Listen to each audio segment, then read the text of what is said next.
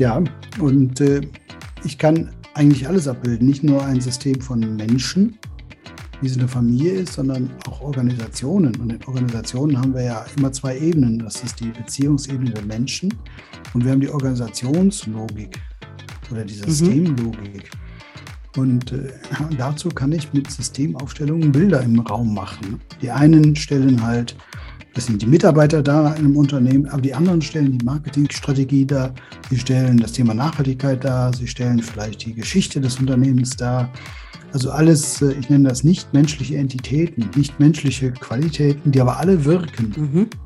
Und plötzlich entsteht ein völlig neues Bild von dem Unternehmen und auch ein völlig neues Bild von der Situation, warum es etwas geht und warum etwas nicht geht. Und das lebt alles von dieser unglaublichen Sprachfähigkeit, dass wir das abbilden können, dass wir das repräsentieren können.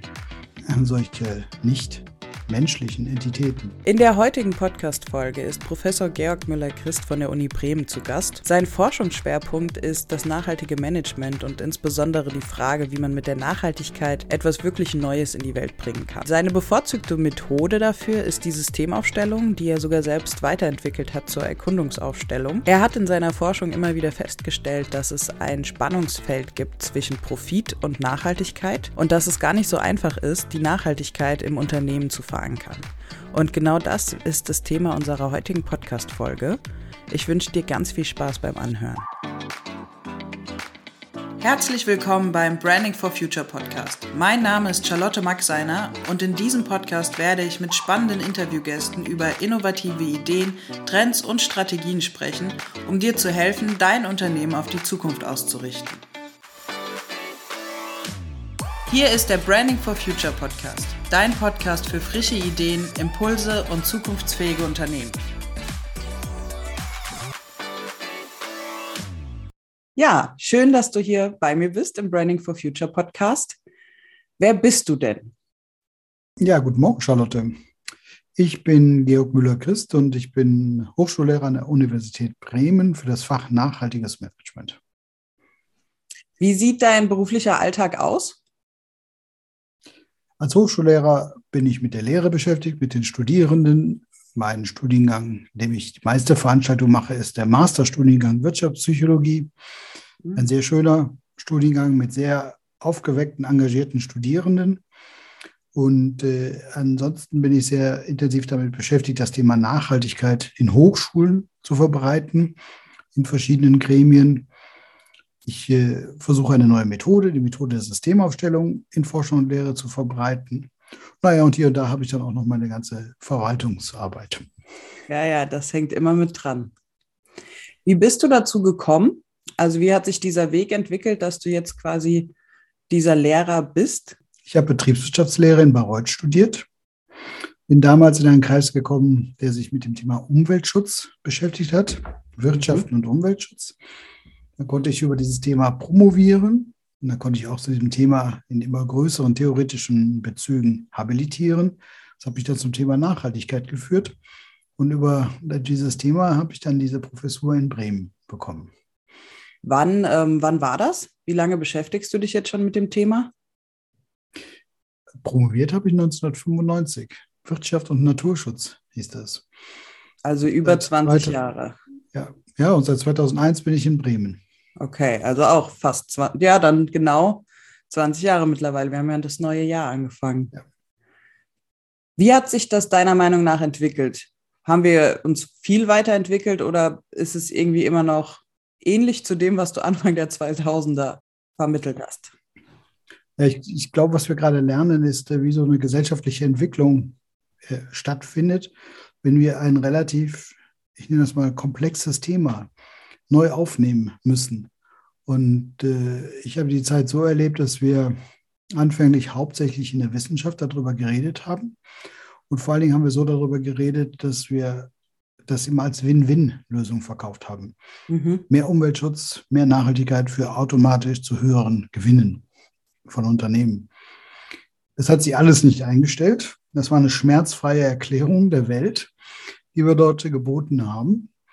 Und dann würde ich sagen, haben wir seit 2000 eine Zeit, in der rhetorisch das Thema Nachhaltigkeit relativ gut bewältigt wird. Das heißt, wir können darüber reden. Wir können auch über viele Unmöglichkeiten reden, die in dem Thema eingebaut sind. Das Handeln findet aber noch nicht statt. Und das ändert sich jetzt, würde ich sagen, in den letzten zwei Jahren plötzlich deutlich.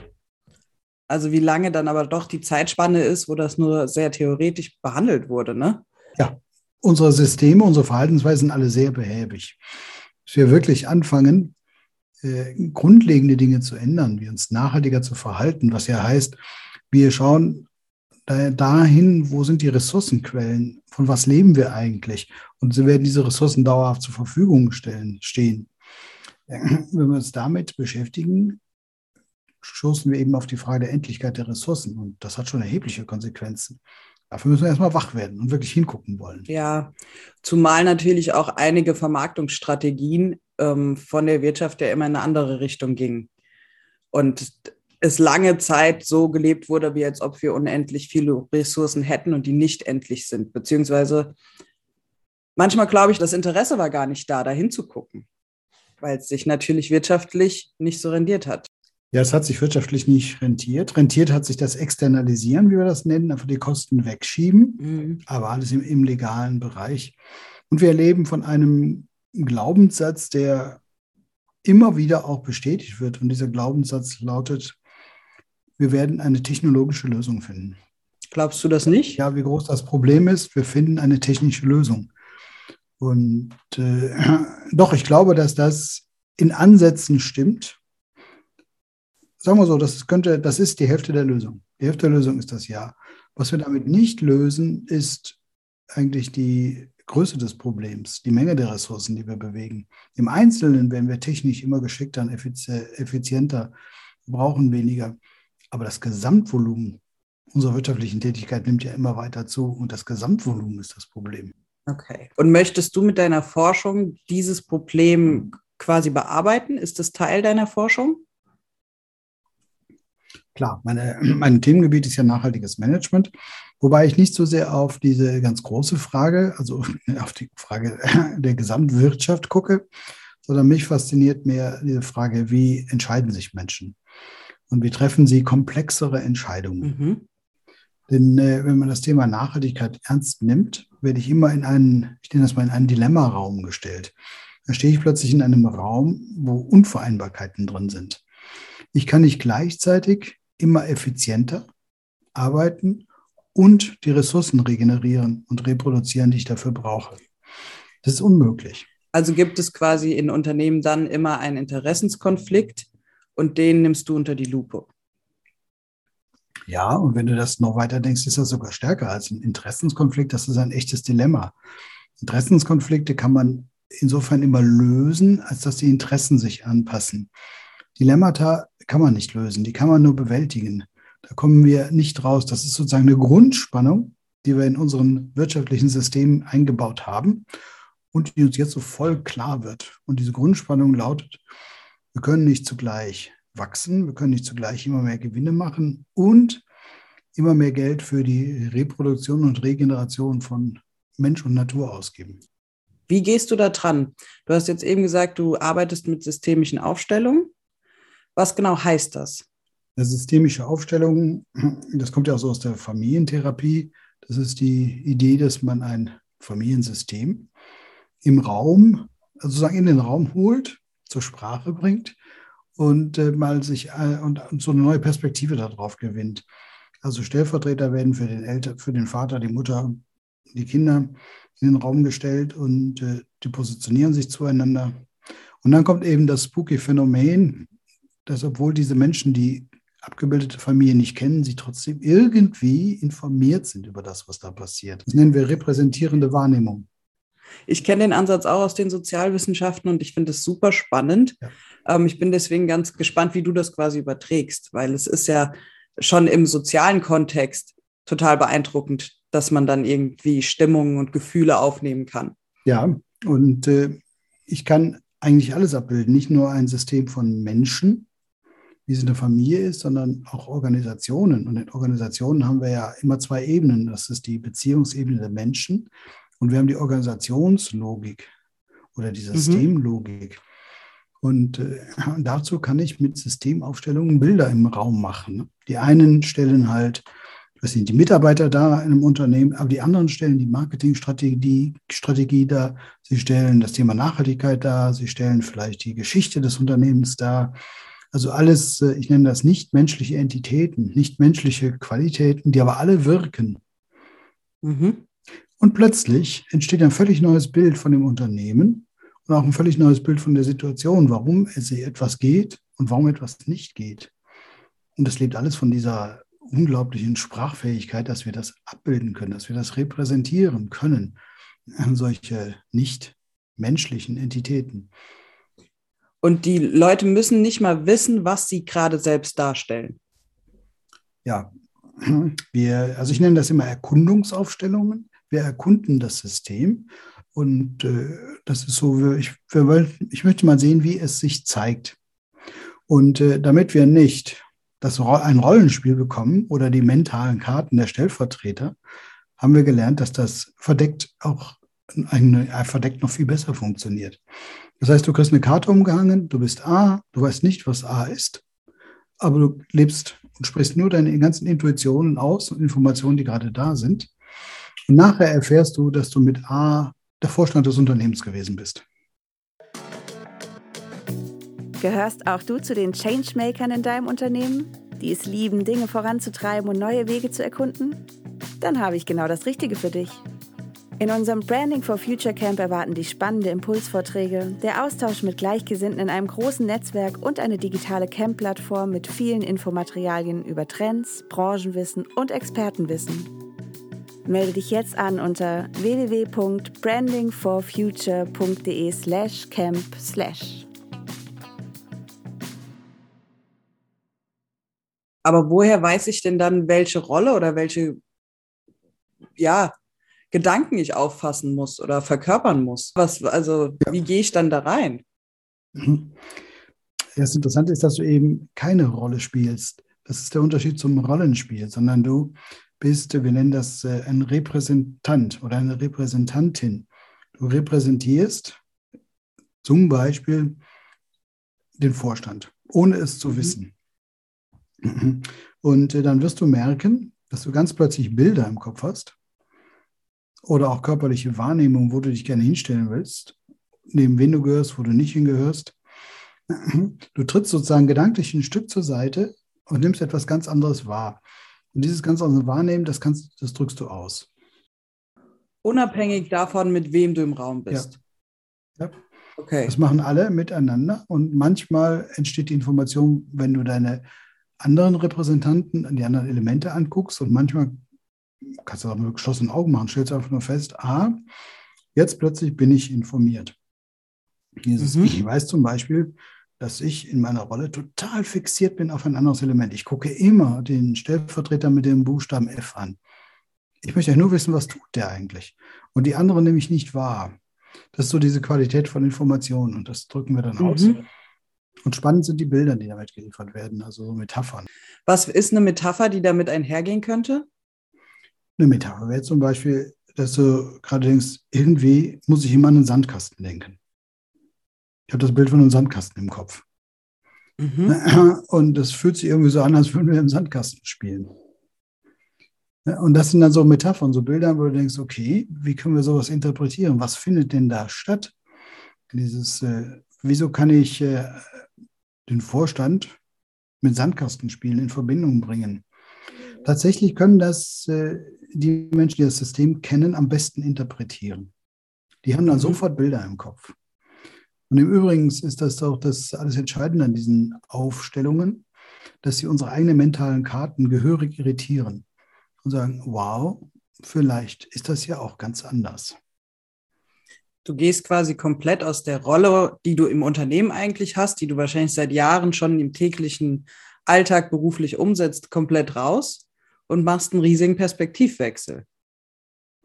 Ja, das ist, eine, das ist ein Perspektivwechsel und äh, dadurch, dass du vor dir Elemente, Qualitäten siehst, die, nur, die du normalerweise nicht siehst, weil sie unsichtbar sind für dich, wie zum Beispiel eine Marketingstrategie oder vielleicht äh, die Historie des Vorstands oder aber der Gründer des Unternehmens, und du in diesen Aufstellungen siehst, die, sind trotzdem alle noch wirkungsvoll oder was heißt noch, sie sind wirkungsvoll, sie gibt es und sie sind informiert, entsteht in dir ein viel komplexeres Bild darüber, wie unsere sozialen Systeme funktionieren. Mhm. Und wie interpretierst du das dann? Weil ich, ich hänge jetzt an dem Sandkasten. Wenn ich mir jetzt äh, dann einen Sandkasten vorstelle, was heißt das denn? Äh, wofür steht zum Beispiel dann ein Sandkasten und oder was fängst du mit dieser Information dann an? Also mein erster Gedanke wäre jetzt, äh, das ist eine sehr formbare Welt. Ich bin da drin und ich baue meine Welt. Mhm. Ja, Welt für, den, für die, das Element, was da repräsentiert wird, ist etwas, was ich gestalten kann und zwar, was ich beliebig gestalten kann, mit, aber nur im Rahmen der vorhandenen Möglichkeiten. Es ist halt Sand. Ne? Und das, ne? Ja. Und das ist mal eine ganz spannende Frage. Dieses, wie guckt äh, dieses Element in die Welt und sagt, dass die Welt ist nach meinem Belieben zu gestalten. Da kriege ich plötzlich ein ganz anderes Verständnis von dem, was da so passiert. Ich kann mhm. auch sagen, die benehmen sich wie Kinder, aber das ist meistens ja nicht so sehr der Fall, ne? wie Jungs im Sandkasten. Ja, aber wobei ich habe auch gerade da eher in die Richtung gedacht. Sandkasten, Kinder. Ja, das ist übrigens das Entscheidende. Jeder hat dann wieder seine eigenen Assoziationen da drauf. Ne? Und die, mhm. die das System kennen, die haben meiner Ansicht nach dann die treffendsten Assoziationen, dass sie das sofort mit Bildern verbinden aus dem Alltag, was da passiert. Mhm. Und das ist das Geniale daran, weil sie dann ein Stück weit zurücktreten von ihren eigenen Bildern und sehen, wow, das könnte auch ganz anders sein. Und dann kommen wir nämlich zu dem Punkt, sagen, wir können unsere Wirklichkeit auch anders beschreiben. Und in dem Moment, in dem wir unsere Wirklichkeit anders beschreiben, öffnen sich ganz andere Möglichkeitsräume. Welche Leute sind das in der Regel, die dieses System schon kennen? Ist das immer unterschiedlich oder bringst du auch, bevor du in dieses, ähm, in die Aufstellung gehst, alle auf einen Stand, was das angeht? Ja, das Spannende an dem verdeckten Aufstellen ist ja, dass äh, die völlig uninformierten Repräsentanten die besten sind. Im Prinzip müssen sie gar nichts wissen. Sie kommen, stellen sich einfach nur zur Verfügung, bekommen einen Buchstaben umgehangen, positionieren sich im Raum oder online geht das ja inzwischen auch, positionieren sich auf einem geteilten Dokument mit einem Icon mhm. und drücken das aus, was sie wahrnehmen. Also das heißt, du findest wirklich erst im Nachhinein raus, wer zum Beispiel da von dem System her ganz fit ist und da interessante Bilder hervorholt. die Bilder kommen, das können alle. Du kannst das auch. Du kannst auch in so einer Aufstellung mitmachen. Du musst gar nichts wissen, denn je mehr du weißt, umso mehr arbeitet dein Verstand und liefert dein persönliches Bild, was du davon hast. Mhm, das ist zwar auch interessant, da kann man darüber reden. Spannender ist es aber, ob wir eine Information bekommen, die unabhängig ist von unserem eigenen Verstand. Und diese Aufstellungsmethode ist eine super, also gerade das verdeckte Aufstellen, ist eine super Möglichkeit, den Verstand auszutricksen. Er kann ja. ja. gar nichts, an nichts andocken. Du weißt ja gar nicht, wer du bist. Und in dem Moment musst du dich völlig auf das verlassen, was du intuitiv jetzt gerade wahrnimmst. Da sind die Menschen ein bisschen unterschiedlich drin. Also gerade am Anfang, wer das zum ersten Mal macht, ist ein bisschen verunsichert, was soll ich jetzt eigentlich tun, in welcher Qualität kommen denn diese Bilder und diese Informationen an. Wenn du das fünf, sechs Mal gemacht hast, gehst du da einfach rein, suchst dir deinen Platz, stellst dich hin und drückst aus, was du in dem Moment intuitiv wahrnimmst. Mhm. Und hast auch gar keine Angst, ob das Quatsch ist, was du da erzählst. Ne? Nach dem Motto, ich habe keine Ahnung, was ich hier repräsentiere. So. Denn du hast gelernt, dass es im Endeffekt für diejenigen, die zuschauen und die das System kennen, hochinformativ ist, was da mhm. passiert. Und dass es denen gelingt, eben dann so einen Perspektivwechsel durchzuführen. Sie kriegen ein ganz anderes Bild von ihrem Unternehmen. Also du machst das in der Praxis mit wirklich, dann ist das immer ein Team aus Geschäftsführung und wichtigen Stakeholdern, die du quasi darstellst mit den Buchstaben. Zum Beispiel. Also wir machen sehr, sehr viel, wir machen auch sehr viel also in der Forschung. Ne? Äh, wenn wir zurückkommen zum Thema Nachhaltigkeit, dann ist es zum Beispiel immer sehr, sehr interessant. Also, wenn du zum Beispiel auch so etwas ganz Abstraktes machst, wenn du sagst, wir haben eine Führungskraft und eine Führungskraft die steht in so einem Entscheidungssystem. Und im Entscheidungssystem stehen heißt, sie muss permanent entscheiden, welche Prämisse jetzt zählt. Soll das Ganze funktionieren? Soll das Ganze möglichst sparsam sein? Soll das Ganze legal sein? Soll das Ganze sittlich gut, also ethisch sein? Und soll das Ganze äh, nachhaltig sein. Also heißt im Sinne von, äh, werden die Ressourcen reproduziert. Und wenn du jede Entscheidung unter diesen fünf Prämissen treffen musst, wirst du feststellen, dass das völlig komplex ist, weil die sich total widersprechen. Und äh, sowas kannst du im Raum aufstellen. Dann stellst du Entscheidungsprämissen hin und sagst, die Führungskraft. Und da stehen dann diese fünf Entscheidungsprämissen durch Menschen. Und plötzlich kriegst du ein Bild, wieso es so unglaublich schwer ist, Ethik und Nachhaltigkeit an die Alltagsentscheidungen anzudocken. Wenn du einfach siehst, die stehen mhm. ganz weit weg von der Führungskraft. Ne? Also es geht auch um solche Bilder. Dann ist das wie eine Art Lernen, so etwas ganz Grundsätzliches. Wir nennen das prototypisch. Wir kriegen ein ganz anderes Bild davon, von meinen Alltagsentscheidungen, dass wir alle relativ häufig, weitgehend damit beschäftigt sind, ob die Dinge funktionieren und ob sie billig sind. Mhm. Alles andere ist nicht relevant. Ne? Also ja, das, das meinte ich ja. Das ist so ein ganz langes, altes Bild, ja. dass es irgendwie schnell sein soll, günstig und gut. Ja, genau. Und wenn du jetzt in dem Moment dir das gedanklich vorstellst, hinter dir steht Ethik und guckt dir über die mhm. Schulter. Und plötzlich fühlst du, oh Mann, wenn ich jetzt nur auf den Preis und nur darauf gucke, ob das funktioniert, guckt, habe ich plötzlich ein ganz anderes Gefühl. Das ist eine ganz andere Wahrnehmung, wo ich mir merke, mhm, wenn ich wirklich versuche, ich nenne das mal eine nebenwirkungsarme Entscheidung zu treffen, da muss ich ja jetzt ganz anders nachdenken. Ich muss mir ganz andere Informationen besorgen. Und vor allen Dingen, ich habe einen Trade-off. Ich zahle einen Preis. Denn in dem Moment, in dem ich die teurere Lösung und die rücksichtsvollere Lösung wähle, fehlt mir Geld für was anderes. Mhm. Und das ist auch diese Grund, das Grunddilemma, was überall drin ist. Wir sagen, dieses äh, in einer Welt, die immer voller wird, sie wird immer voller an Produkten, sie wird immer voller an Möglichkeiten. Gleichzeitig haben wir alle beschränkte finanzielle Möglichkeiten. Dann ist es für uns total klug, wirklich klug, betriebswirtschaftlich rational, immer billig einzukaufen weil wir dann mehr Geld übrig haben für weitere Optionen. Mhm. Und dann kannst du so spüren, was so der Trade-off ist. Wenn du mehr Geld ausgibst, weil du Bio kaufst, wenn du jetzt ein Konsument bist, weil du Fair Trade kaufst, dann kannst du, wenn du 1000 Euro im Monat hast für Lebensmittel für deine Familie, automatisch weniger kaufen.